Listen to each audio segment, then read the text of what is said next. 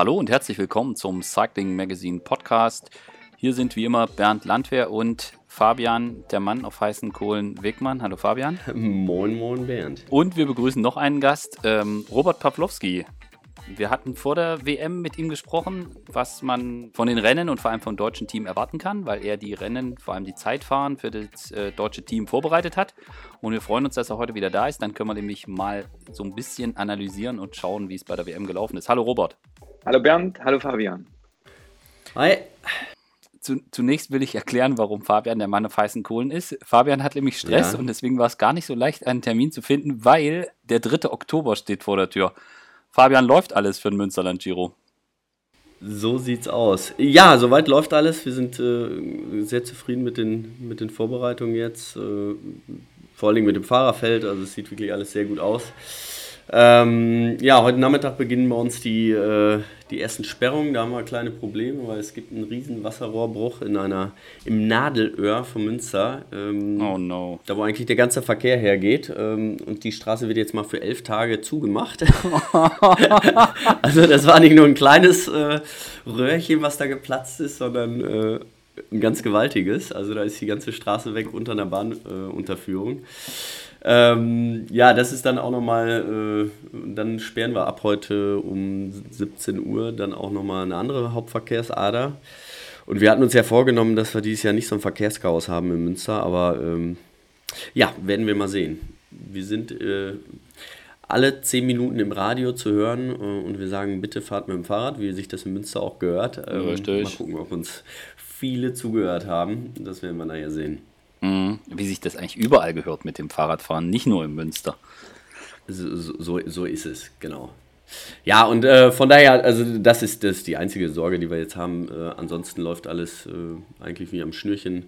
Sind ganz zufrieden mit den Anmeldezahlen auch der Jedermänner und mhm. Äh, haben ganz viele, bei den fetten Reifenrennen haben wir äh, über 450 Kinder dabei. Cool. Ähm, also es wird echt super gut angenommen und sind wir super zufrieden. Und jetzt hoffen wir noch so ein bisschen aufs Wetter, aber die Sonne kommt jetzt schon raus. Also nach den verregneten letzten Tagen hoffe ich, dass es einigermaßen gut ist. Ja, sau gut. Also Startliste finde ja. ich, echt, find ich echt beeindruckend, muss ich sagen. Also äh, sprintermäßig ja, ne? fällt mir gar niemand lassen. ein, der irgendwie fehlt. Ähm, und äh, mit Kronewegen und Cavendish und äh, Degenkolb, Greifel, Ackermann irgendwie alle da. Und äh, also Hotch. wer das hört und, und nichts vorhat, am 3. Oktober kann man gern nach Münster. So sieht's aus. Und wer Bock hat, Rad zu fahren, ich glaube, man kann sich auch noch anmelden. Man kann sich noch anmelden, äh, also heute noch, äh, morgen auch noch bis kurz vorm Start. Natürlich ist es morgens immer äh, ziemlich voll an der Nummernausgabe, also wenn, dann äh, ein bisschen früher erscheinen, aber es ist bis zum Schluss möglich. Sehr gut. Ja, du hast das Stichwort äh, quasi schon genannt für unseren Podcast hier. Nach den verregneten Tagen, sagtest du, glaube ich. Äh, ja. Ich, äh, das ist, glaube ich, äh, wenn man. Richtung, Nicht nur in Münster geregnet. Ja, wenn man Richtung WM guckt, ist das noch harmlos ausgedrückt. Ähm, habt ihr sowas schon mal erlebt? Ähm, doch, habe ich auch schon mal. Ähm, WM, Verona war es, glaube ich. Nein? Florenz. Das war die letzte WM. Florenz.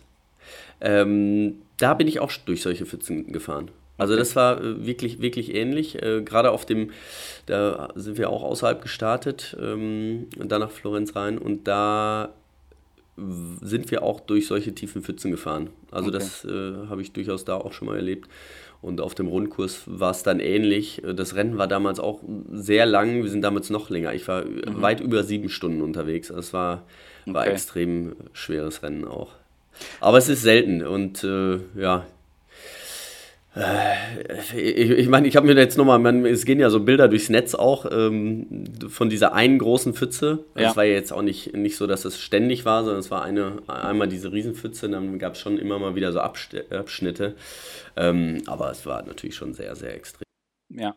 Bevor wir jetzt das, äh, das, das Männerrennen sezieren wollen, ich habe, als ich die Zeitfahren gesehen habe, nicht nur, wo da der Däne war, in der Pütze verschwand, ja. Ähm, ja. ich habe gleich an Robert gedacht und habe mir gedacht, der bereitet sich da mega vor und jede Strecke und alles genau und mit Pacing und was weiß ich nicht alles.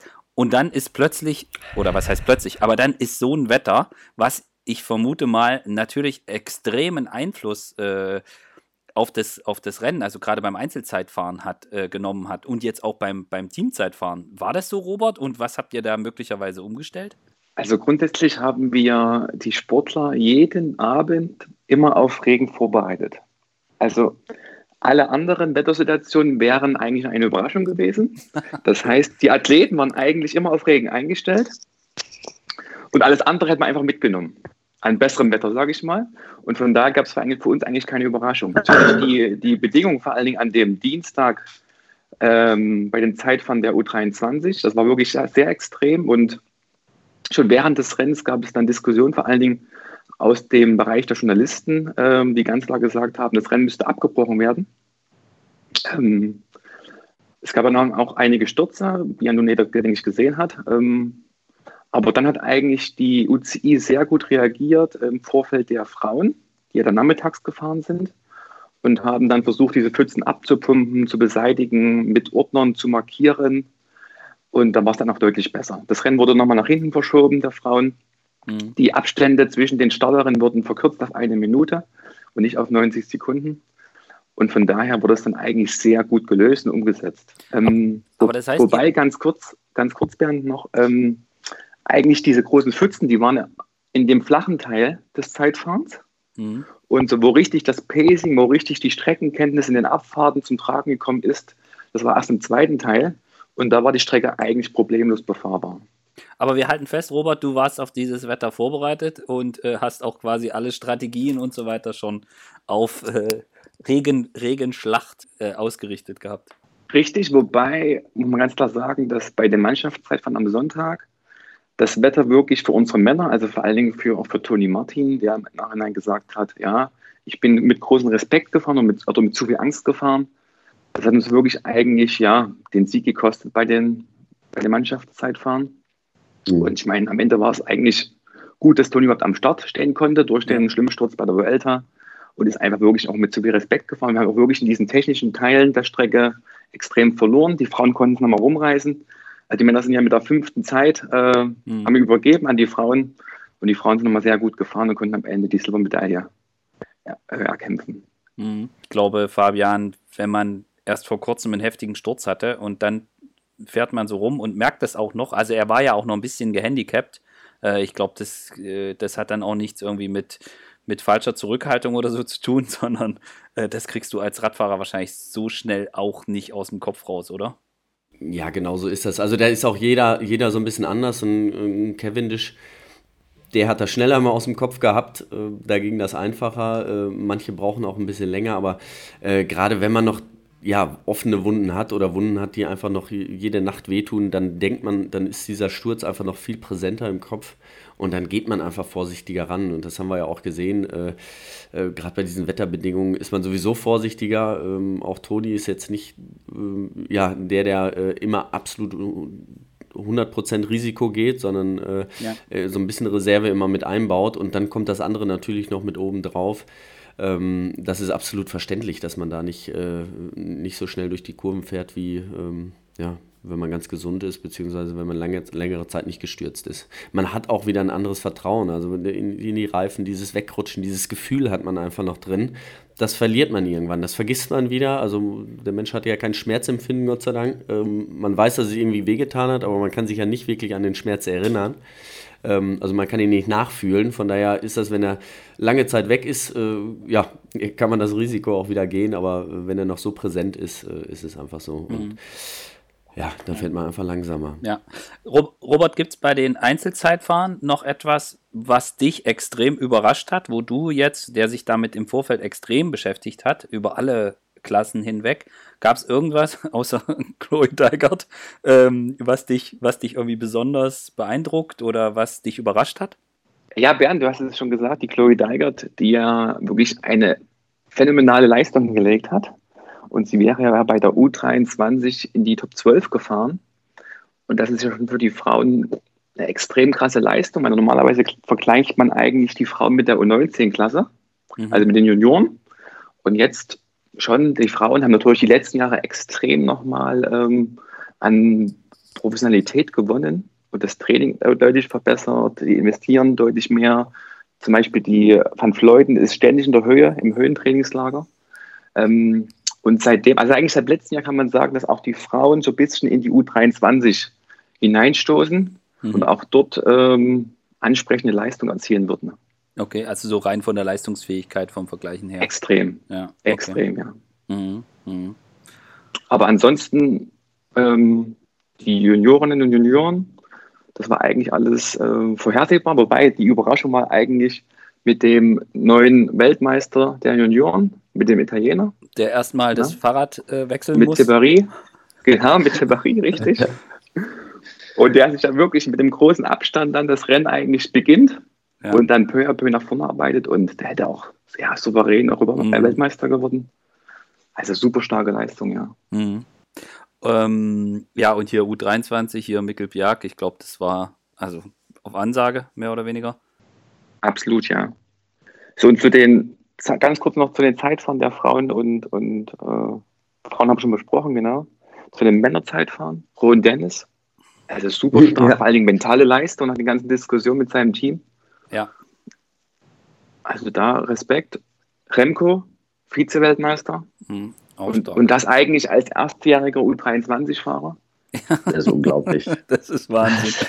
Ja. Genau. Ja. Und dann eigentlich noch die Überraschung mit äh, Campenarz, der ja nun wirklich schon, ich glaube, zehn Tage vorher da war. Ja. Und ich denke mal, die Strecke wirklich blind hätte fahren können, der ja nun gestürzt ist, mhm. der noch einen Defekt hatte. Also ganz großes Pech. Und für uns aus deutscher Sicht mit Toni Martin, der Top Ten gefahren ist, Neunter wird, das war natürlich äh, für uns äh, perspektivisch für Olympia nächstes Jahr in Tokio 2020 ganz wichtiges Ergebnis, weil die ersten zehn Nationen des Einzelzeitfahrens in Yorkshire bekommen einen zweiten Startplatz für, für Olympia. Genau. Mhm. Bei Rowan Dennis, ich meine, hat jeder verfolgt, er ist mit seiner alten Maschine gefahren und so weiter. Will ich gar nicht nochmal alles aufrollen. Was ich aber cool finde, ist, dass im Nachhinein bekannt wurde, dass der Vertrag mit äh, Bahrain Merida bereits aufgelöst war vor der WM ähm, dass man aber gesagt hat, wir, äh, wir reden da nicht drüber, ähm, damit es keinen kein Trubel gibt und er sich auf das Zeitfahren vorbereiten kann. Und ich sag mal, bei all dem Hickhack, was es da gab, war das dann für mich doch eine äh, überraschend vernünftige Lösung von allen Seiten. Ja, aber aus meiner Sicht auch. Also das war, das ist dann schon, ich meine, das sind, äh, sind Profis, sind alle Profis, sind auch professionell und auch, äh, ja, wenn man sich da streitet, aus welchen Gründen auch immer, ähm, will eigentlich auch jeder äh, irgendwie, dass, dass, äh, dass der Sport im Fokus steht und äh, will sich da auch, glaube ich, nicht, da, da, tut sich auch keiner was Gutes, wenn, wenn auch das Team ihm jetzt alles verbauen würde. Egal, wer jetzt schuld dran ist, ähm, nach, man kann sich nach innen streiten, aber das in die Öffentlichkeit tragen, äh, das bringt nichts. Ich glaube, äh, das wird schon viel zu sehr. Ähm, wenn die Diskrepanzen innerhalb des Teams haben, äh, andere unterschiedliche Meinungen haben, dann müssen die das klären, aber nicht öffentlich. Und das denke ich mal, das haben die ganz gut gelöst. Ja. Gut, dann machen wir jetzt den Schritt weg vom, von den Zeitfahren. Ähm, wir halten fest, es gab zwei deutsche Medaillen, das wollen wir nicht unerwähnt lassen. Also im, im neuen Mixed Relay und äh, im, bei den Junioren gab es ähm, eine Bronzemedaille von Marco Brenner. Das wollen wir noch, wollen wir noch festhalten. Und dann können wir äh, rüber switchen zu den Straßenrennen, weil da gab es ja durchaus ein paar Sachen, über die man diskutieren kann. Ähm, ich würde gerne mit euch zuerst über das U23-Rennen reden. Ähm, und da würde mich mal eure, eure Meinung dazu interessieren. Aber ganz kurz noch, Bernd, bitte. Oh, jetzt habe ich schon ähm, was vergessen. Ja, du, nee, du hast mich ja, du, hast mich ja gefragt, ähm, ob, ob mich irgendwas überrascht hat Ach so, vor okay. Das stimmt, ja. Und es gab schon wirklich eine Überraschung, und zwar diese, diese ähm, Katzenaugen auf der Straße aus Eisen, aus Metall, die ja. wirklich in der Mitte immer die Straße geteilt haben. Und das war wirklich meistens sehr, also wirklich sehr gefährlich und ich denke, hat auch zu vielen Stürzen geführt in den Straßenrennen. Okay. Und äh, auch beim Zeitfahren musste wirklich der Athlet sich extrem konzentrieren, um eine saubere Ideallinie zu, zu fahren. Ähm, das hat mich wirklich sehr überrascht. Also das fand ich nicht ohne. Und gerade meistens mhm. vor Kreuzungen, vor Kurven wurde der Abstand von diesen Katzenaugen deutlich geringer. Mhm. Und dann wieder auf einer sagen wir mal, großen Landstraße waren die Abstände wirklich relativ groß, von vielleicht 10 Metern. Aber meistens gerade, wo die, die, die Sportler eh die Straße äh, schneiden und kreuzen mussten, da waren, waren sie sehr eng. Ah, okay. Genau. Mhm. Mhm. Aber gut, äh, ich, das ist ja auf normalen Straßen, äh, also wenn, wenn, man jetzt von A nach B fährt, ist das äh, sehr irritierend. Wenn man jetzt aber eine Runde fährt und man fährt die jetzt fünfmal und dann einer beim sechsten Mal äh, drüber fährt und stürzt, da, ähm, was es ja des Häufigen auch gibt, ähm, da muss ich dann immer sagen, da müssen sich die Fahrer auch selbst ein bisschen an die Nase passen. Ähm, ja, in anderen Sportarten, wenn man jetzt äh, rein im Motorsport geht, dann müssen die auch wissen, wo irgendwelche Löcher sind oder wo, wo es rutschig ist und wo nicht. Und da muss ich mir die Strecke halt so ein bisschen einprägen. Ähm, und äh, einfach, wenn ich weiß, in der Mitte sind immer diese Katzaugen, dann muss man da halt ein bisschen aufpassen. Ne? Ja. Aber äh, ich, war, ich kann mich noch gut daran erinnern, in Katar, äh, da gibt es diese Katzenaugen auch. Die sind extrem hoch. Die sind nicht nur einen Zentimeter hoch, sondern eher drei Zentimeter oder dreieinhalb Zentimeter. Und da gab es auch äh, ständig Stürze und äh, gerade wenn es auf die Windkante ging, weil die sind natürlich rechts und links auch an der Straße, nicht nur da in der Mitte. Und ähm, ja, wenn man da drüber gefahren ist, dann musste man den Lenker schon ordentlich festhalten. Mhm. Schön ist das nicht, aber ja, das sind halt diese ähm, die Bedingungen, mit denen jeder äh, Radrennveranstalter im Grunde genommen zu kämpfen hat. Es, er kann nur die Straßen nutzen, die vorhanden sind. Ähm, oder man fährt halt nur noch über Feldwege irgendwie, aber auch da äh, gibt es ja dann Probleme, dann sind Schlaglöcher drin oder irgendwas, was, was, was nicht so toll ist. Ähm, somit hat auch jedes Land irgendwie seine, seine Probleme irgendwie oder seine, seine Besonderheiten, sage ich mal so, mhm. von den Straßenverhältnissen. Ja, aber das war sicher, sicher eine Besonderheit. Ja, mhm. okay. Ähm, ja, und vor allen Dingen, wenn die Katzenaugen dann unter äh, einer Pfütze von 10 cm liegen, dann wird es natürlich wirklich schwer. oh je. Ja. Gebe ich dir absolut recht. Ja. Ähm, machen, wir den, machen wir den Sprung. Ähm, vielleicht jetzt, jetzt, machen wir, ändern wir jetzt doch die Reihenfolge. Wir hatten bei den Junioren ein ein amerikanisches Solo mit dem Quinn Simmons. Ähm, ja. Was ziemlich stark war. Also insgesamt die US-Amerikaner eine richtig starke WM gezeigt, muss man mhm. sagen. Äh, und er hatte auch verdient gewonnen, muss man glaube ich nicht drüber diskutieren. Also die haben das Rennen äh, sehr gut bestimmt äh, bei den Junioren und äh, ja, der fährt dann weg und kommt alleine an und das war schon, das war schon richtig stark. Und ähm, ja, bei, bei den Frauen äh, gab es das 100 Kilometer Solo von Annemiek van Vleuten. Das war schon, also ich fand es total, also ich fand es total schön, das mitzuerleben beim Zugucken. Also ich weiß nicht, wie es euch ging, aber mir ging das so. Ich habe im ersten Moment gedacht, wo die wegfährt, habe ich so gedacht, jo, 100 Kilometer, die wird jetzt gleich mal gucken, ob noch jemand kommt. So. Und irgendwie, ja, ja. Und, und irgendwie so fünf Kilometer später, naja, die meint das jetzt ernst alleine, aber das ist zu weit. So, oder wie 20 Kilometer später so, nee, das ist äh, ziemlich krass, was die da macht. So. Und, und je, je, näher es zum Ziel ging, desto mehr hat man, also irgendwann fingen die dann hinten an, sie wollten alle einzeln und war, es war ja relativ früh klar, dass das Ding durch ist. Aber man hat mhm. irgendwie, also an sich selbst beim Zugucken, so dieses, what the fuck? Ja, das, ja. So das fand, ich, fand ich total cool.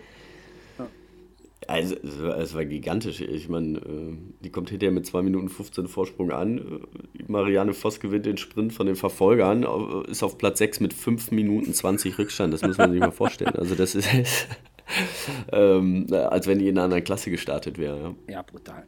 Brutal. Und das ist auch und das ist auch, ähm, also ich meine, das Rennen war ja jetzt bei denen irgendwie nicht äh, 250 Kilometer lang, ja. Also die ist da gefühlt kurz nach dem Start alleine losgefahren und zieht, da, und zieht das da eiskalt durch.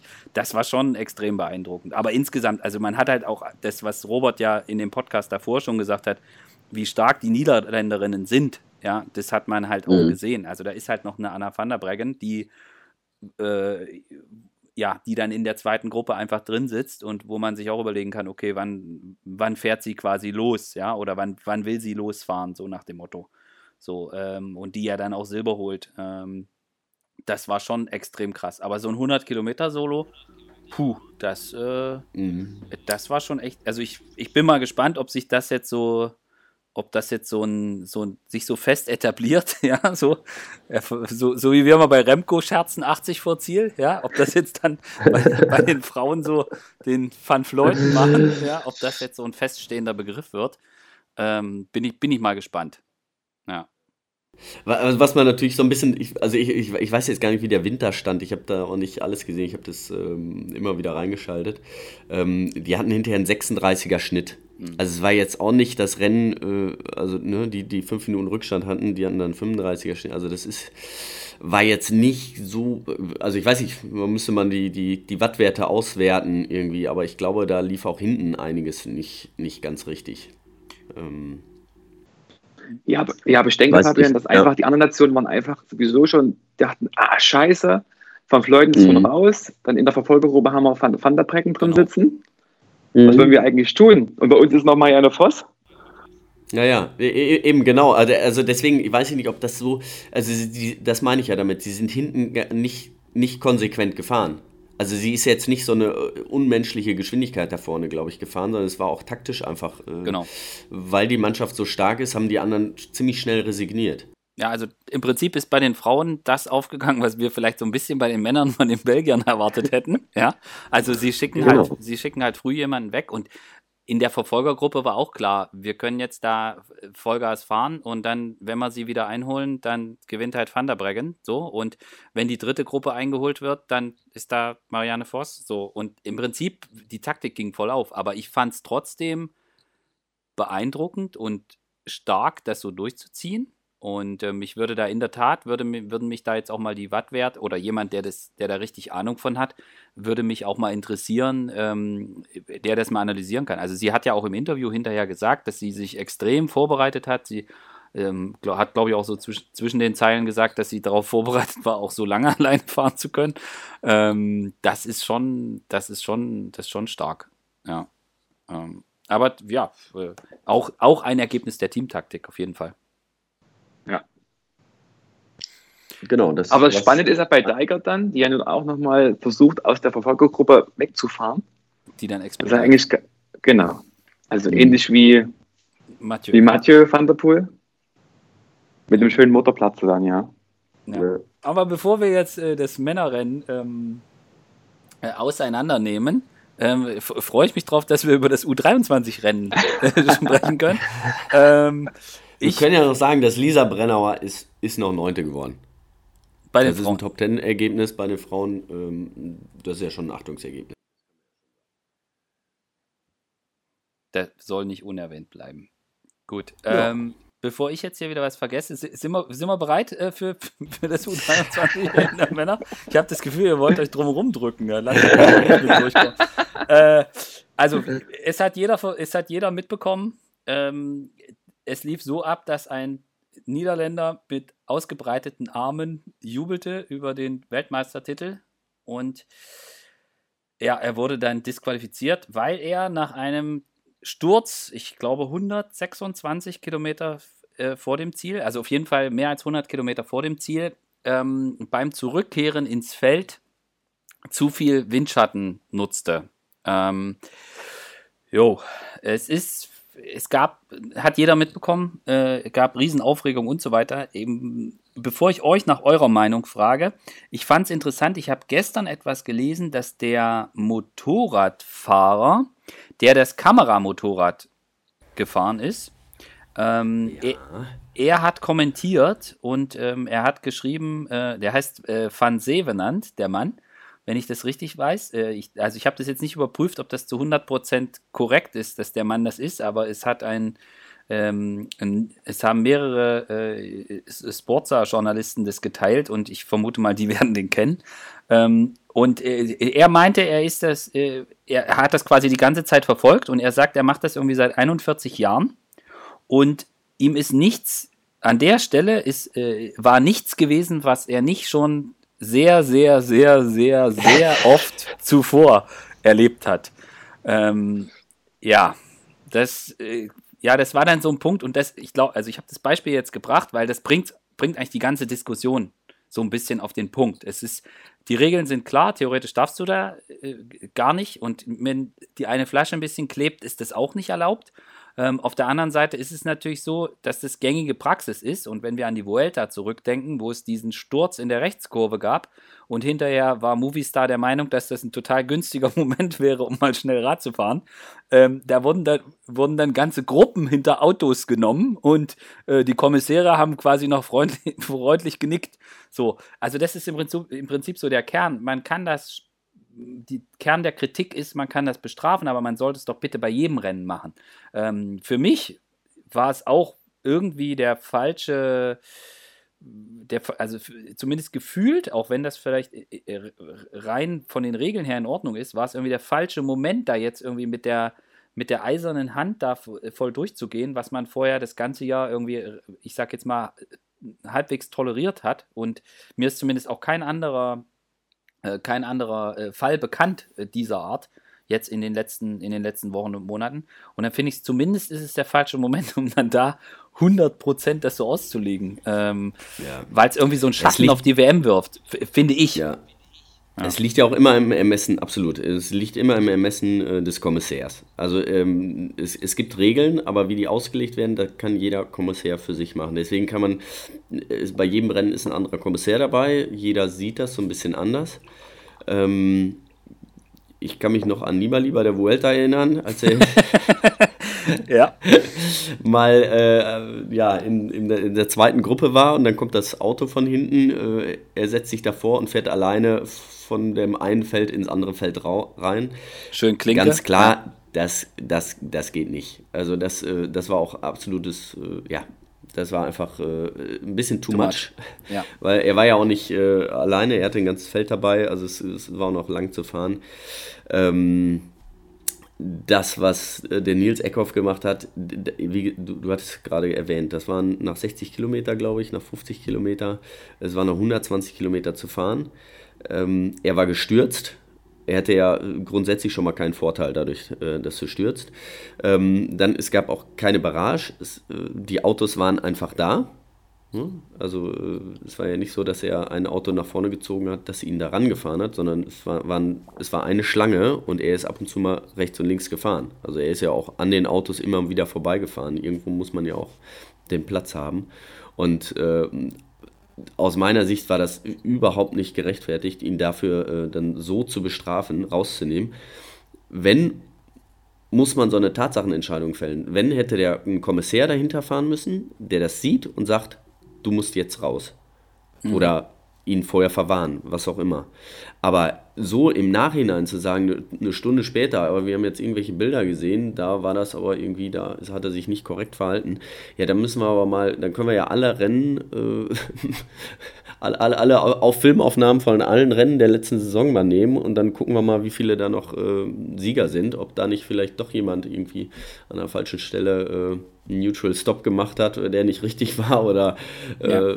ne, irgendwas gemacht hat. Also ähm, das ist doch beim Fußball auch nicht so. Da kann ich doch auch, wenn der Schiedsrichter sagt, ist so, war ein Tor oder war kein Tor, dann war es kein Tor. Wenn man hinterher sieht, es war ein Tor, dann ja, dann äh, hat derjenige Glück gehabt oder die andere Mannschaft Pech gehabt, je nachdem. Aber dafür, Aber, ähm, dafür muss man sagen, wurde ja auch dieser, dieser, äh, dieser Videoschiedsrichter eingeführt, also sowohl im Fußball als auch im Radsport. Also er wurde ja extra da, dafür eingeführt, dass man, dass man die Sachen angucken kann. Die, ja. Was mich, also das war schon, also er ist da schon ein Stück hinter dem Teamfahrzeug hergefahren und die eine Flasche hat. Ich glaube, zwei, zwei Minuten, glaube ich, ne? Waren das? Ja, nicht mal. Ähm, und äh, also die zweite Szene, also es gibt, die UCI hat ja dann dieses Video veröffentlicht, aufgrund dessen sie die Entscheidung gefällt haben. Da sieht man auch, das ist schon, ich sag mal, das ist schon, äh, da, da nutzt er den Windschatten des Teamfahrzeugs schon sehr gut aus, das muss man sagen. Es ist aber auch nichts ungewöhnliches. Es ist nicht wie bei Nibali, der der Klinke mal kurz auf 100 beschleunigt wird, ja, sondern er fährt halt, er fährt halt hinter dem Auto, er fährt selber ähm, und äh, später nutzt er dann natürlich auch noch das dänische Auto und so weiter. Aber ich fand halt irgendwie diesen, diesen Fall, was, also was ich persönlich so krass finde, ist, dass wir, dass das wirklich Szenen waren, die wir im Fernsehen zwei Wochen vorher genau so gesehen haben. Und es ist nichts passiert. Ich finde, das zeigt auch so ein bisschen das Problem des Ganzen. Und der Punkt, dein Kritikpunkt, Fabian, den finde ich total richtig, dass man halt sagt, okay, wenn ich das sehe, dann muss man halt, also wenn es einen Kommissar gibt, der das, der da fährt, der das sieht und sagt, ey, das ist nicht in Ordnung, ja, dann finde ich, sollte es, wenn man so eine Regelung mit so einem Videoschiedsrichter hat, dann sollte es auch die Möglichkeit geben, dass man dann sofort eine Entscheidung trifft. Ich meine, die UCI hat gesagt, naja, wir konnten dieses Material nicht angucken während des Rennens, weil es nicht live im Fernsehen zu sehen war. So, dann sind wir aber bei dem Punkt, ja, dann wird es halt schwierig. Dann können wir immer hinterher warten, eine Stunde mit der äh, Genau, welche, wel, welche, Kam welche, Kamera nimmt man dann? Dann hat einer ein, ein Handyvideo gemacht, das äh, fünf Wochen später auftaucht. Wird das dann auch noch mit reingenommen? Also da muss man ja auch sagen, da, da muss man diese Regeln enger schnüren und dann, genau. Ich bin mir ja sicher, bei dem Rennen ist es es ist hundertfach passiert, weil jeder, der mal einmal pinkeln musste, also bei dem Rennen vielleicht nicht, vielleicht haben sie auch einfach in die Hose gemacht, ja. weil es sowieso egal war, aber wenn man grundsätzlich bei jedem Radrennen, wenn man anhält, dann hat man 30 Sekunden, eine Minute Rückstand. Jeder Fahrer fährt da in den Autos drin. Also es, es funktioniert ja gar nicht, man muss sie ja auch überholen. Und wenn es mal in eine Kurve geht, fährt man auch wieder dahinter.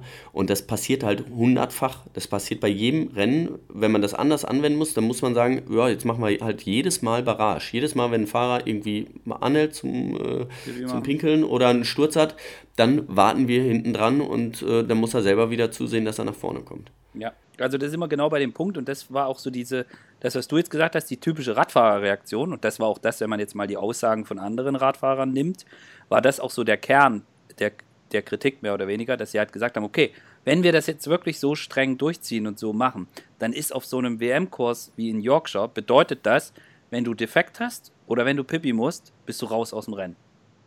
Weil wenn du einen Sturz hast oder einen Defekt hast, liegst du hinterm Feld zurück, kommst du auf den Straßen, kommst du nie wieder zurück. Kannst du ein, dann kannst du sagen, okay, Sturz oder Defekt, das Rennen ist für dich beendet, bist du raus. So, und das ist halt schon so ein bisschen so ein Punkt, wo man dann auch überlegen muss, okay, ich, ich finde, man kann das einfach, also ich finde, es ist total schade, vor allen Dingen, wenn ich an den Sportler denke, dass das bei so einem Rennen, bei seinem größten Erfolg, bei dem, wo die ganze Welt zuguckt, er, er wird für immer derjenige bleiben, dem sie im Yorkshire wegen im Windschatten gefahren, die den WM-Titel aberkannt haben. Es sei denn, er wird mal bei den Profis Weltmeister, dann ist es, oder gewinnt, keine Ahnung, viermal Roubaix, dann, ist, dann ist das Thema durch. Aber solange wie das nicht passiert, wird das immer an ihm heften. Mir tut er wahnsinnig leid deswegen.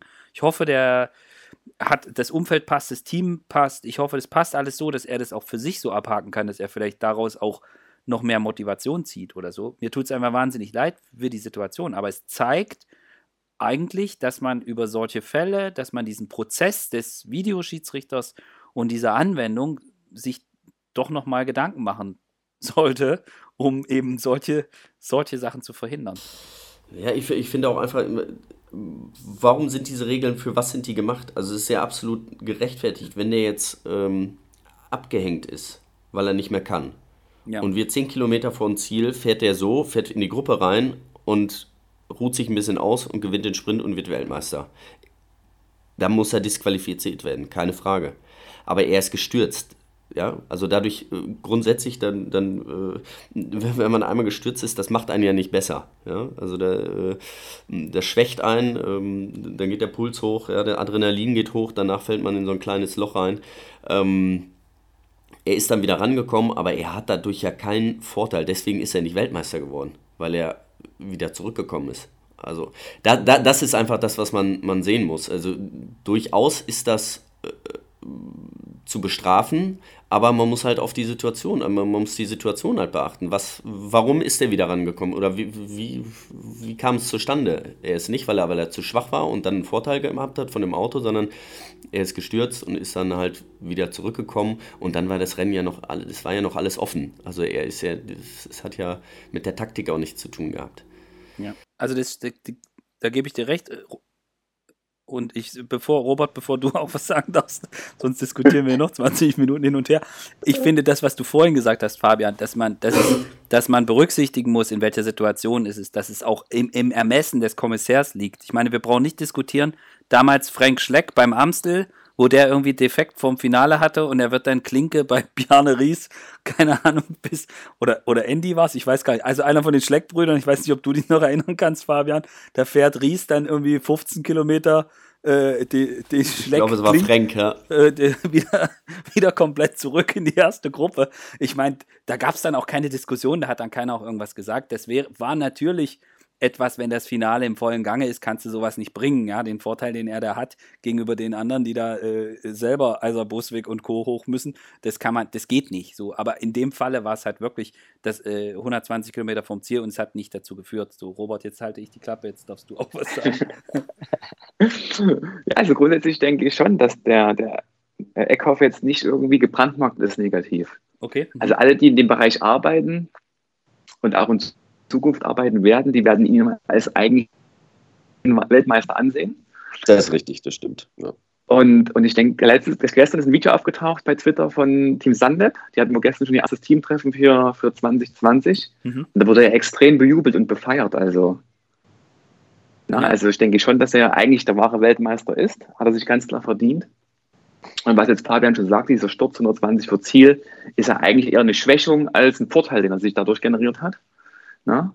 Wo, wobei man sagen muss, dass wohl die, ja, vor Ort wurde schon diskutiert während des Rennens, dass Holland schon, glaube ich, dreimal verwarnt worden sei während dieser Aktion des Windschattenfahrens. Ähm, ja, und die ganz klar, die UCI-Regeln sind einfach extrem schwammig in dem Bereich. Eigentlich ist Windschattenfahren verboten, ohne Frage. Mhm. Aber es wird toleriert. seit Jahrzehnten toleriert und zugelassen. Ähm, und dann denke ich auch, wenn jetzt der Eckhoff wegen mir Top Ten gefahren wäre ne, und nachträglich disqualifiziert worden wäre, dann wäre, denke ich, die ganze Diskussion nicht so heiß. Auf jeden ja? Fall. Nee, sicher Na? Also es wurden ja zwei weitere Sportler wegen Windschattenfahrens disqualifiziert und über die spricht ja auch keiner. Das stimmt, ja. Mhm. Na?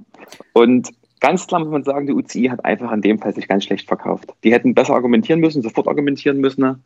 Die hätten während des Rennens eine Entscheidung fällen müssen ja. und dann ganz klar für die Öffentlichkeit schon dieses Videomaterial wegen mir zur Verfügung stellen und nicht erst einen Tag später. Ja. Okay. Und was ja eigentlich auch erlaubt ist, ist ja ganz klar, dass Teamkollegen auf dich warten und dich ja. zurückführen ins Feld. Die dürfen aber nicht, wird, nicht im Auto sitzen. Ne? ja. Aber das ist natürlich das Problem, dass jetzt bei der WM gar kein, kein Funk zugelassen wird ja. und was dadurch die Kommunikation erschwert. Wobei ich eigentlich sagen, sagen würde, dass wieder diese Funkdiskussion eigentlich wieder was Attraktives für die WM erzeugt hat. Ja. Aber können wir vielleicht gleich, gleich mal drüber sprechen. Mhm. Genau. Jetzt machen wir den Cut und gehen auf das Männerrennen ein. Ähm, äh, das, es hat jeder, glaube ich, gesehen. Ähm, und es gibt mehr oder weniger eines, also ich finde, das WM-Rennen hat so mehrere Dimensionen, die total interessant sind. Also zum einen der Sieger, muss man sagen, glaube ich, sein Wetter und er hat das extrem gut und clever gemacht. Mats Pedersen hat sich da verdient den, den WM-Titel geholt. Er hat das, er ist, ich weiß gar nicht, wie viele Kilometer vorm Ziel das waren. Ich glaube irgendwie 37 oder sowas. Oder? Oder, oder? oder noch mehr? 47. 47. Ja, es waren fast 50, ja. Ähm, fährt, er, fährt er weg, fährt vor äh, in, die, in die Spitzengruppe, behauptet sich da drin, als dann Van der Poel und Trentin nach vorne kommen, kann er immer dabei bleiben und am Ende, er macht, er macht, glaube ich, nicht zu viel, wo er vorne mit dabei ist und holt sich das Ding dann im Sprint und da kann man einfach nur sagen. Aber zu wenig macht er auch nicht, ne? Zu wenig. Das ist jetzt nicht, dass er die ganze Zeit drauf lag. Nein, nein, nein. Er nutzt halt die Situation, ja. so wie sie war, perfekt aus. Also er, er wirklich im, im, positiven Sinne clever. Also als Moscon noch da war, äh, lassen die natürlich Moscon fahren. Ja, was ja auch total in Ordnung ist. Also der zweite Italiener neben Matteo Trenti. Und er macht es also insgesamt total clever und total verdient. Und ähm, ich muss ganz ehrlich sagen, das war.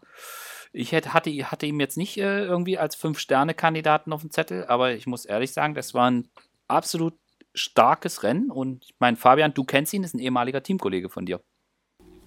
Ja, richtig. Ähm, ich wusste, also das Rennen, das Wetter, das, das liegt ihm einfach. Und ähm, das war auch äh, ein ganz extremer, das hatten wir, hatte ich ja im Podcast davor schon gesagt, als wir die Vorschau gesagt, äh, ähm, gemacht haben auf die WM, dass das Wetter eine ganz extreme Rolle spielt. Ich bin mir sehr sicher, dass unter normalen Umständen er nicht Weltmeister geworden wäre. Also ähm, er war extrem stark, er hat, ist, hat nicht so stark abgebaut wie andere äh, bei so einem Wetter. Wir haben Valverde gesehen, der ist abgestiegen, hat gesagt, er hat noch nie so gefroren auf dem Rad. ähm, gut, sind vielleicht einfach 3% Körperfett, ist dann doch zu wenig. Auf jeden Fall für so ein Wetter. Ähm, ja, das ist einfach so. Da hat man, es gibt Fahrer, die kommen damit besser zurecht und ähm, ja, haben halt die ganze Zeit, können ihr Niveau auch bei dem Wetter halt abrufen und bei anderen fällt das halt viel mehr ab. Ähm, und deswegen, äh, es war immer so einer, so ein Art Heinrich Hausler-Typ, der auch gerne ohne Handschuh fährt, äh, auch wenn es mal Minustemperaturen hat. Ähm, deswegen lief ihm das schon ja, richtig, äh, richtig, in die Karten auf jeden Fall. Ja, ja und wir haben es ja auch gesehen, dass die Leute, ich sage jetzt mal mit ein bisschen Substanz, äh, denen ging es da besser. Also auch ein Ala Philippe oder so weiter, äh, das kon konnte genau. nicht. Ja, so. Und ja. ich glaube, Simon Geschke liegt immer noch in der Badewanne in Harrogate. ja. Also, ähm, ja, also da richtig gut gemacht und das, also es gab so diese, diese eine entscheidende Situation und ich habe mir die jetzt, also ungelogen, ich habe die bestimmt 50 Mal unterdessen gesehen. Und zwar ist Und nichts rausgelernt, oder? Und nichts, ich habe ja sowieso nicht. Bei mir ist Hoffnung als verloren. Bei mir löscht auch jede neue Information eine bereits vorhandene. Von daher überlasse ich die Analyse gleich euch, weil ihr habt es mindestens genauso oft gesehen. Die Situation, als äh, Mathieu van der Poel, ich glaube, es sind knapp 30 Kilometer vorm Ziel, ähm, angreift, vorfährt. 31, ja. Vorfährt in die Gruppe, wo Nils Polit, der das auch sehr gut gemacht hatte, weil er bereits also um das nochmal kurz zusammenzufassen, es gab halt äh, die, es gab, ein, also zwei Mann waren wegge weggefahren, äh, Lawson Craddock und Stefan Küng, über den wir gleich auch nochmal reden können, weil der hat, der hatte genau eine Chance, eine Medaille zu holen, also eine taktische Chance, eine Medaille zu holen und er hat genau die perfekt umgesetzt und sich die Medaille geholt. Finde ich richtig gut, ich mag den sowieso. Ähm, also es gab die zwei Mann vorn, äh, Lawson Craddock und äh, Stefan Küng und dann ist halt Pedersen, die sind nach vorne gefahren. Ähm, in diese Gruppe. Und dann gab es da noch eine Verfolgergruppe, in der war Martinez, ähm, Lukas Pöstelberger, Nils Pollitt und noch ein vierter Fahrer. Toins. Toins, Toins, Dylan Toins, genau. Dylan Toins, der Belgier Dylan Toins, genau. Ähm, und also auch von Nils vollkommen richtig ein Stück vorzugehen, dass wenn die richtig harten Jungs dann nachsetzen, äh, dass man dann äh, schon vorne ist. Dann passierte das, aber ich glaube, jetzt so im Nachhinein, wo ich mir das oft angeguckt habe, aber ihr könnt, das, könnt mich da gleich korrigieren, ich glaube, es waren da einige überrascht, dass es so früh passiert ist. Viele hatten erwartet, also Sagan, Van Avermaet und Co., hätten vielleicht eher damit eine Runde später gerechnet. Und dann gab es diese Situation, und die ist, glaube ich, auch für das Rennen von Nils entscheidend, wo Van der Poel tritt an, Alaphilippe ist am Rad, ähm, Trentin ist am Rad und John probiert es auch dran zu bleiben, aber der haut da so einen raus, dass, also John guckt gleich nach, weiß ich nicht, 50 Metern guckt er gleich nach unten. ja, und wir wissen alle, was das heißt. Ähm, Ala Philipp versucht mitzugehen, platzt aber auch auf. Und es kann wirklich nur Trentin mit Mathieu van der Poel mitfahren. Und sie fahren direkt in die Gruppe davor, wo Nils Polit drin ist, rein. Und dann passiert leider das, was Nils so ein bisschen die Chance auf eine bessere Platzierung gekostet hat, weil Trentin fährt einfach an der Gruppe vorbei. Van der Poel geht sofort ans Hinterrad und auch Martinez geht aus der Nils Polit-Gruppe an das Hinterrad. Nils verpasst aber den Moment und dann geht ein kleines Loch auf. Und dann geht, mhm. der, geht der Berg aber noch weiter bis zur Kuppe hoch. Und Nils ist extrem stark. Und ich bin der Meinung, wenn er sofort ans Rad gegangen wäre, hätte er in der Gruppe mitfahren können. Und dann wäre er meiner Meinung nach auch auf jeden Fall mit bis in die erste Gruppe gekommen. Denn von diesem Punkt, ich habe mal die Sekunden gestoppt. Von diesem Punkt, wo Trentin losfährt und die Lücke aufgeht, hat Nils sofort vier Sekunden Abstand. Oben am Gipfel des Berges, wo die um die Kurve fahren, sind es knapp drei Sekunden. Also Nils ist mhm. auf diesem Stück mindestens genauso schnell gefahren wie die Jungs.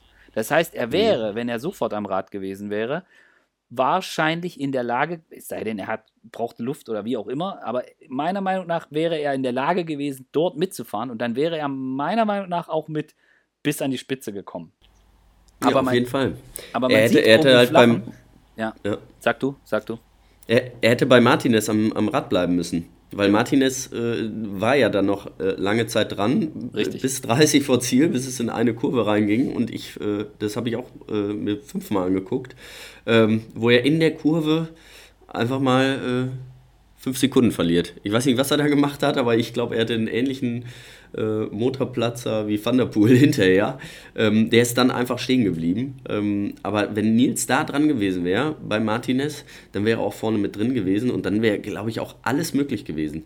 Weil wir müssen auch sehen, zu dieser Zeitpunkt, also Sie haben alle ein bisschen davon profitiert, von dieser Rennsituation. Es war dann 30 oder wann war das dann 25 Kilometer vor Ziel, haben die nur 80 Meter Vorsprung.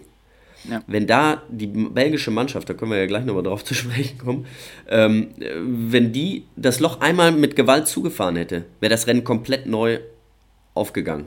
Wär, ja. Hätte es eine komplett neue Rennsituation gegeben. Aber sie haben es nicht geschafft. Dann ging es oben auf diese, ja, war glaube ich so eine leichte Windkante. Und dann stand es hinten einmal und ab da stand auch die Gruppe vorne.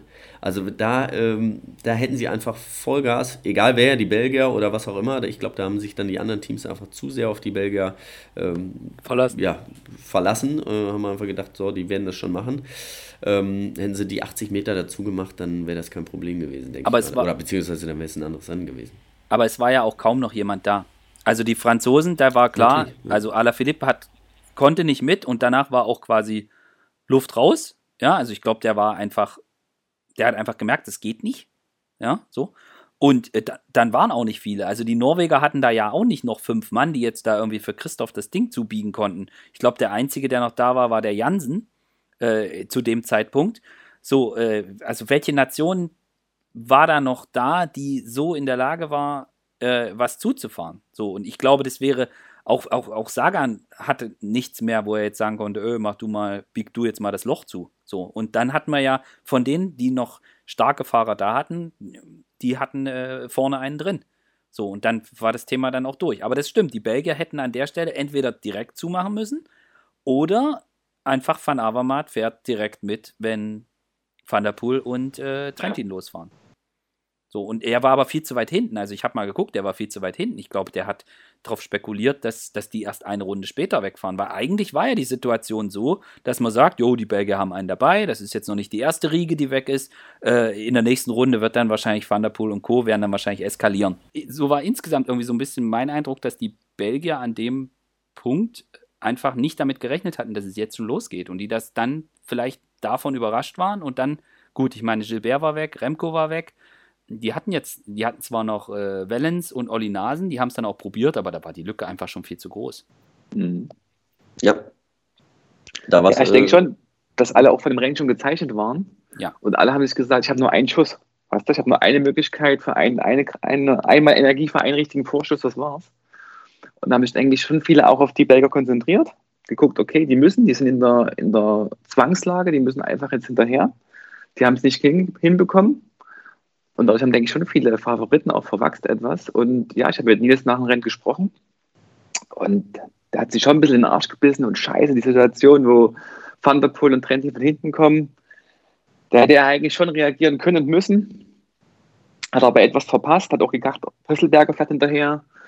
Aber ist auch nicht so gekommen. Und oben hat er es nochmal probiert. Und dann kam dann wieder Belgien von hinten. Ja, schwierig, ganz schwierig. Ähm, aber er hat es schon so eingeschätzt, dass er da eigentlich hätte auf jeden Fall reagieren müssen, ja. Sofort. Ja. Viele haben sich, also grundsätzlich viele haben sich auf die Belgier eingeschossen, haben gesagt, ihr seid die Stärksten. Ja. Die sind ins Hintertreffen gekommen, hatten keinen vorne mit drin. Deswegen mussten sie die ganze Zeit fahren. Dadurch, dass es so hart war, äh, sind sie dann äh, ja, einer nach dem anderen eingegangen, beziehungsweise war dann noch dieser Sturz von Gilbert.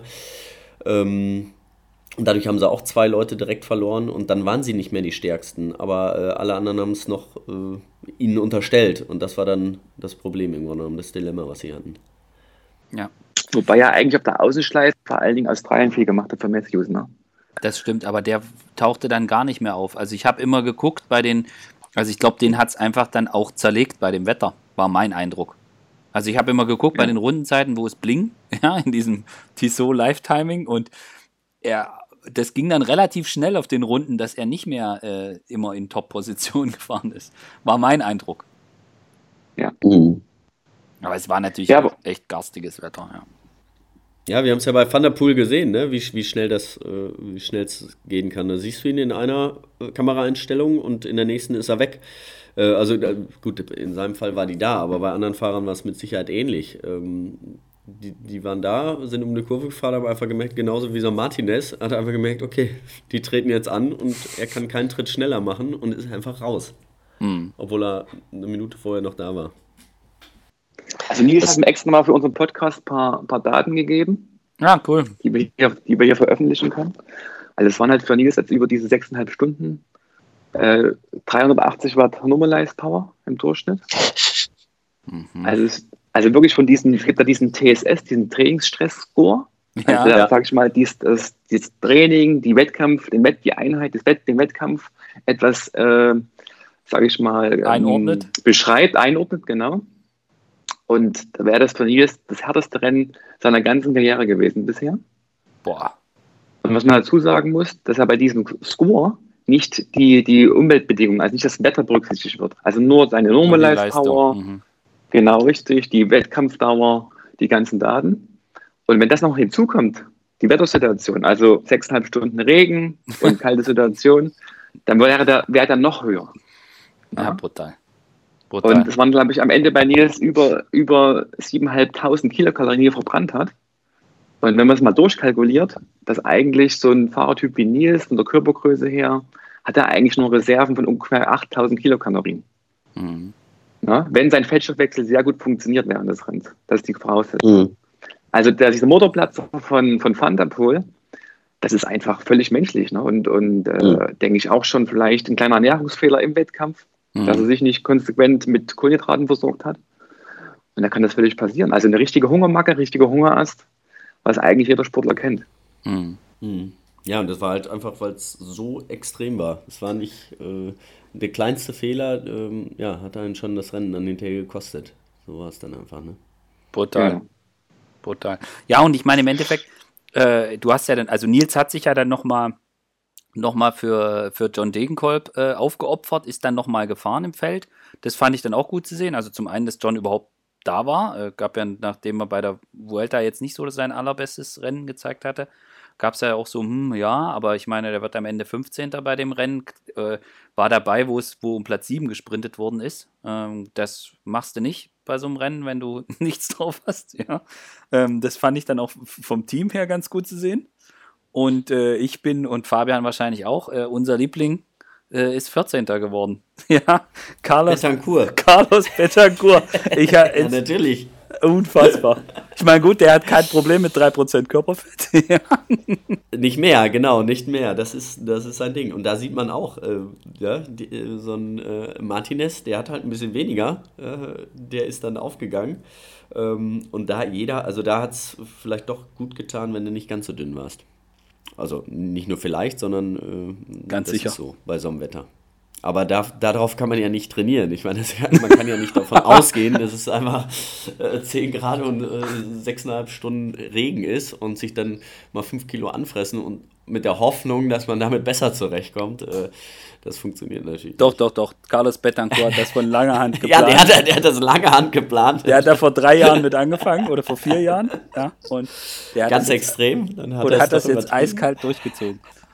Aha, Wahnsinn. Aber, aber was, glaube ich, noch die Spanier gemacht haben, die waren, glaube ich, noch bis, bis Donnerstag oder Freitag in dem ähm, Trainingslager der Föderation ne? und haben dort bei 30 Grad trainiert und reisen natürlich dann ein, zwei Tage vorher an nach Yorkshire und dann bei 10 Grad Regen. Das ist natürlich auch nicht perfekt, die perfekte Einstellung dafür. Ne? Ja. Nee. ja, das ist halt jeder auch, glaube ich, wie es wie es so verträgt. Ich, ich, ich glaube, wenn man, wenn man äh, ja, zehn Tage vorher da ist und es war ja die ganze Zeit schlechtes Wetter oder fast immer.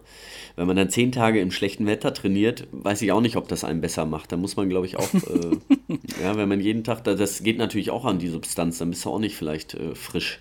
Also äh, ich glaube, da ist auch jeder Fahrer so ein bisschen, bisschen unterschiedlich, oder? Bestimmt. Ja, also. Ja, das, das denke ich auf jeden Fall. Ja, jetzt haben wir ganz jungen Weltmeister, brutal krass. Ja. Ja. Und, ja, also ich denke auch, dass, dass sich Trentin auch zu sicher war im Sprint. Ja, ja? denke ich auch, ja. Und du hast ja gesehen, es gab ja die kleine Lücke. Habt ihr das gesehen? Das Petersen mhm. hatte mal so eine kleine Lücke, so einen Meter, und dann beißt er sich wieder zurück. Und ich glaube, Trentin, wenn er, der hat einfach gedacht, das ist kein Problem, ich muss den nicht abkoppeln, ich gewinne im Sprint sowieso. Ja. Ja, auf jeden Fall. Und der hätte ja problemlos, hätte er länger warten können, dann hätte er erst 100 Meter vor Ziel antreten können normalerweise. Ja. Na? Ja. Weil Küken hätte er auf jeden Fall bekommen. Ja. Na? Und ich denke, wenn, jetzt, äh, wenn die jetzt mit Funk gefahren werden, dann wäre auch Trentin äh, besser informiert gewesen über, über Patterson. Mhm. Ja, vielleicht. Also ich, ich, ich habe mich auch gewundert, dass er so früh schon antritt. Das war ja schon, wir haben mehr als 200 Meter vorher. Und das brauchst du ja in so einem Sprint nicht. Äh, wenn du warten kannst, also ich würde so lange zögern, wenn du, wenn du weißt, du hast einen harten Antritt, dann wartest du bis 50 Meter vor Ziel. Weil dann machst du zwei Dritte und dann äh, bist du vor. Aber bei so einem langen Sprint weißt du halt nie, ja, ob dir dann die Beine aufgehen äh, oder halt nicht. Ähm, ja, und ihm sind sie dann halt wirklich eingeschlafen. Ne? Der hatte einen ganz ordentlichen Antritt, aber ja, nach 75 Metern war der auch, war es vorbei. Puff. Ja. Aber ja, vor allen Dingen wurde, auch, wurde ja Petersen schon Vize-Weltmeister in Junioren, ne? Mhm. 2013 hinter Mathieu van der Poel und gewinnt dann, also van der Poel mit Vorsprung alleine, wird, wird Weltmeister. Und dann ja. Patterson, glaube ich, gewinnt den Sprint von einer relativ großen Gruppe von 20 Mann. Hm. Ja, also dass er, dass er, äh, dass er nicht, nicht langsam ist, das, das wusste ich auch.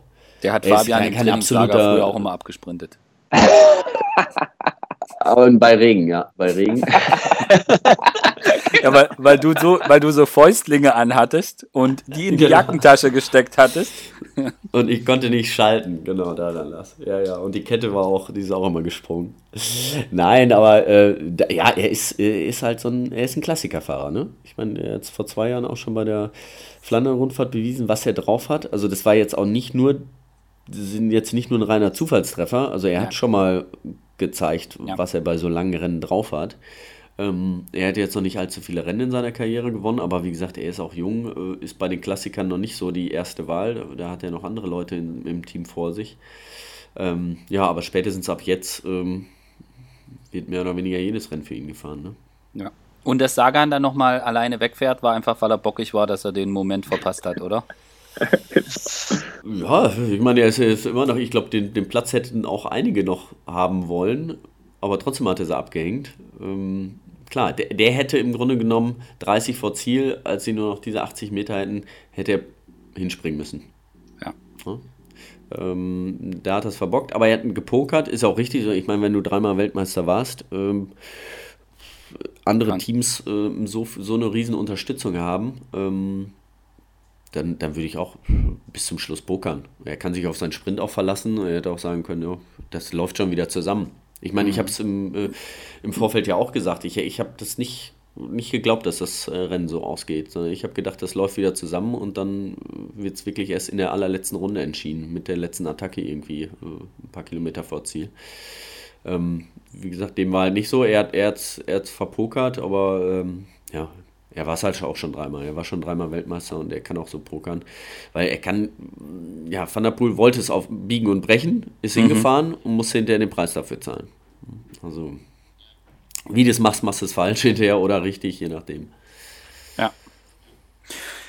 Ja, also der, äh, wir halten fest. Äh, achso, äh, Stefan Küng hatte ich schon erwähnt. Also das, da habe ich mich ja mega drüber gefreut, muss ich sagen, ja, weil, weil er äh, ich finde das, also ich habe im Frühjahr mit ihm länger, länger gesprochen und er hat ja so den Schritt gemacht, nachdem er da bei BMC war und da war er immer so, ich fahre für Van Avermaet und jetzt so den Schritt so selbst äh, in, dieser, in, in diese Rolle des Kapitäns reinzukommen. Ja, ist ja dann auch jemand, der vielleicht, äh, also der insgesamt auch keine so leichte Konstellation mit diesem, er sollte ja unbedingt das Erbe von Cancellara antreten und in der Schweiz, dann sind da alle durchgedreht und ich glaube, das war für ihn insgesamt alles so ein bisschen so ein, ähm, für jemand, der so extrem ehrgeizig ist wie er, war das auch nicht immer einfach. Und dass er jetzt so ein Ding raushaut und sich da eine Medaille holt, und wir haben es ja vorhin auch gesagt, der ist, der ist jetzt nicht so super endschnell. Äh, da gibt es halt auch nicht viele Möglichkeiten, wie du dann bei so einer WM eine Medaille holen kannst. Und er packt das dann und holt das Ding. Ähm, also ich habe mich einfach für ihn mega gefreut, weil er damit, glaube ich, jetzt auch insgesamt und auch für die Klassiker einfach nochmal nochmal so einen Schritt in die, in die echte, richtige Weltspitze reingemacht hat. Ja. Auf jeden Fall. Also das hat mich auch sehr gefreut und er, er hat alles richtig gemacht. Er ist da, äh, ja, wann war es dann? 10 vor 10 ist er halt voll durchgegangen, äh, hat den Traktor abgehängt. ja. damit er nicht, äh, ja, damit sie einfach nur noch zu dritt sind, das war seine, seine einzige Chance und das hat er ja auch knallhart durchgezogen. Der ist ja nicht einmal aus, dem, aus der Führung gegangen. Also der ist ja. da um seinen dritten Platz gefahren und danach genau. äh, hat er noch ein bisschen gehofft, hat dann hinterher nicht gereicht, aber aus seiner Sicht alles richtig gemacht. Ja, drei Mann, drei Medaillen. Zum Abschluss zum Abschluss würde ich Robert noch die Chance geben, sich dafür zu feiern, dass er den Verlauf des Rennens im, im, im, Vorfeld äh, doch ähm, ja durchaus richtig eingeschätzt hat. Also du kannst jetzt, du kannst dich jetzt noch mal, wir können jetzt hier noch mal, noch mal abklatschen für. Wer, wer, wer, welcher Fahrer hatte, welchen Fahrer hattet ihr denn alle getippt? Ich hatte auf, ich hatte auf Gilbert getippt, glaube ich. So, der ist raus, richtig? Ja. Und ich habe Belgien gesagt. Ja, auch nicht so gut, ne? Ja, aber also immerhin war mein, mein Sprint äh, nee, nicht so schlecht vorher gesagt. Ja. Christoph hat den Sprint gewonnen. Hätte, wäre, aber, äh, ne? Wäre ja, es zusammengekommen, hätte, könnte Christoph Weltmeister geworden sein. Das stimmt. Und äh, um, die Fahrrad, um die Fahrradkette nicht zu vergessen, du hattest allerdings gesagt, es entscheidet sich erst auf der letzten Runde. Und dem war nicht ja. so. Aber das war für mich auch so eine. Habt ihr die, habt ihr die Szene gesehen, wie Remco den Arm um um Gilbert legt und, äh, und er dann ja. denkt, er braucht, in, in, er braucht Hilfe und dann versucht er und hinterher haben sie dann noch bei Instagram sich Herzchen hin und her geschickt. Also ich bin, ich bin jetzt, äh, ich bin, ich bin jetzt so Fan. Das ist, das ist echt großartig. Ja, also Schade, also noch zwei Dinge dazu. Zwei Dinge dazu. Lass ihn also, ja, bitte jetzt. Einmal Remco wurde ja dann, wie gesagt, Vize-Weltmeister im Zeitfahren am Mittwoch. Mhm. Am Mittwochabend war parallel diese, diese Junior-Konferenz also für die Nachwuchsklassen, Juniorinnen und Junioren. Mhm. Und da haben dann wirklich die UCI es geschafft, nochmal den Remco reinzuholen in diesen Riesensaal, so ein riesen Kinosaal war das. Okay. Und da wurde dann mega gefeiert. Also war wirklich eine coole Aktion von ihm, dass er auch gesagt hat, ich gehe da hin. Ne? Und ja. war wirklich, ja, respektabel, ne? Ja, Respekt. Und noch die letzte Frage an euch. Denkt ihr, wenn jetzt wirklich ähm, Diskussion Funk, wäre das Rennen mit Funk anders gelaufen?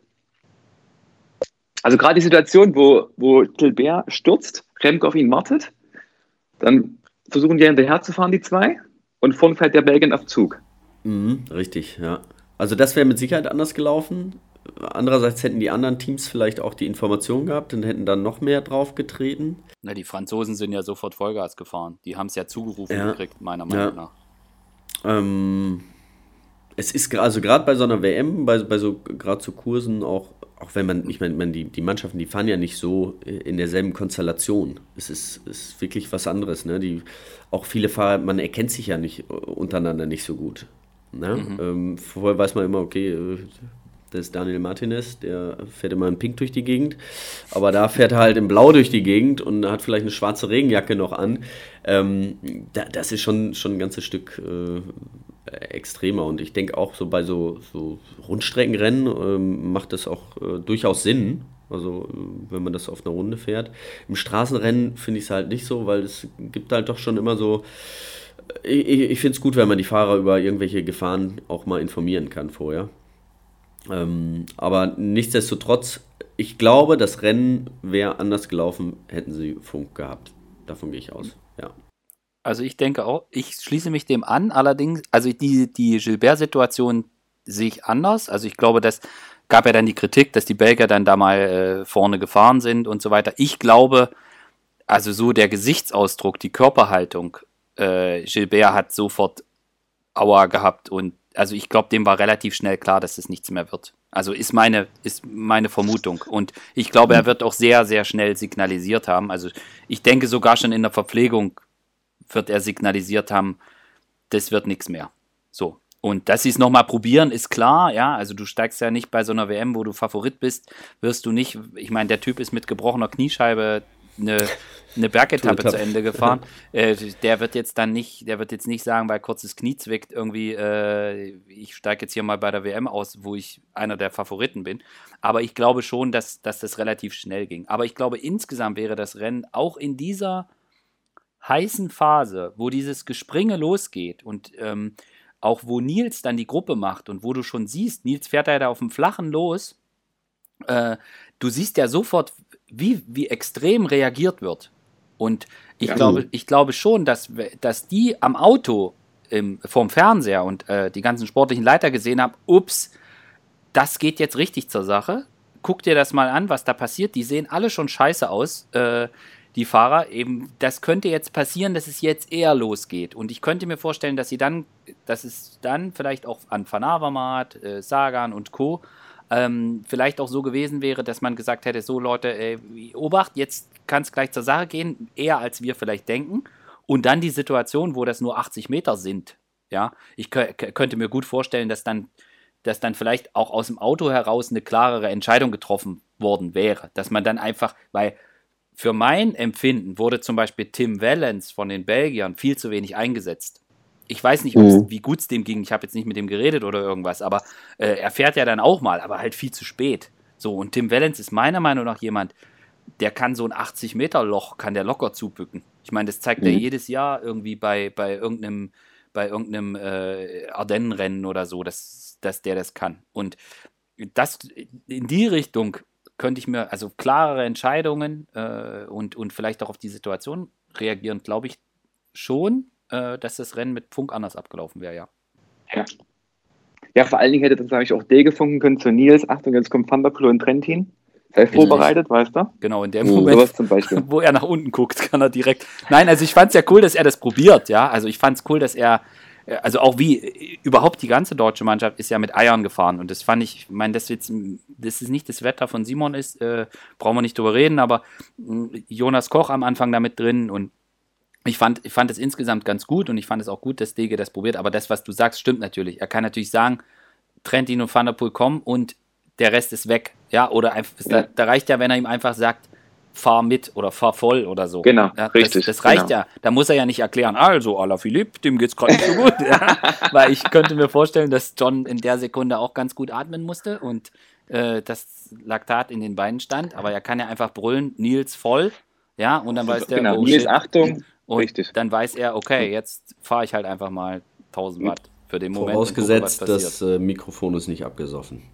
Vorausgesetzt das Mikrofon. Aber wir leben ja in einer. In Weil das war auch nicht, äh, ja.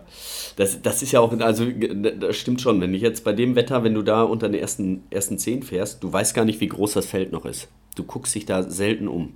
Also ja. ich glaube, dass, dass viele Fahrer immer gar nicht wussten, wie groß das Feld noch ist.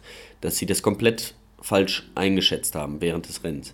Weil bei dem Wetter lässt man sich nicht mal eben kurz nach hinten fallen und fährt wieder vor, sondern man ja. probiert immer an seiner Stelle da zu fahren und ähm, kriegt da vieles, vieles nicht mit, was man über Funk ähm, ja, hätte besser gesagt bekommen. Ja. Ja, und du fährst vorne an Position 5, drehst dich rum und siehst hinter dir Carlos Betancourt, dann denkst du, das Feld ist noch groß. Ja, so ist es. Ah, also es war schön mit euch. Gut.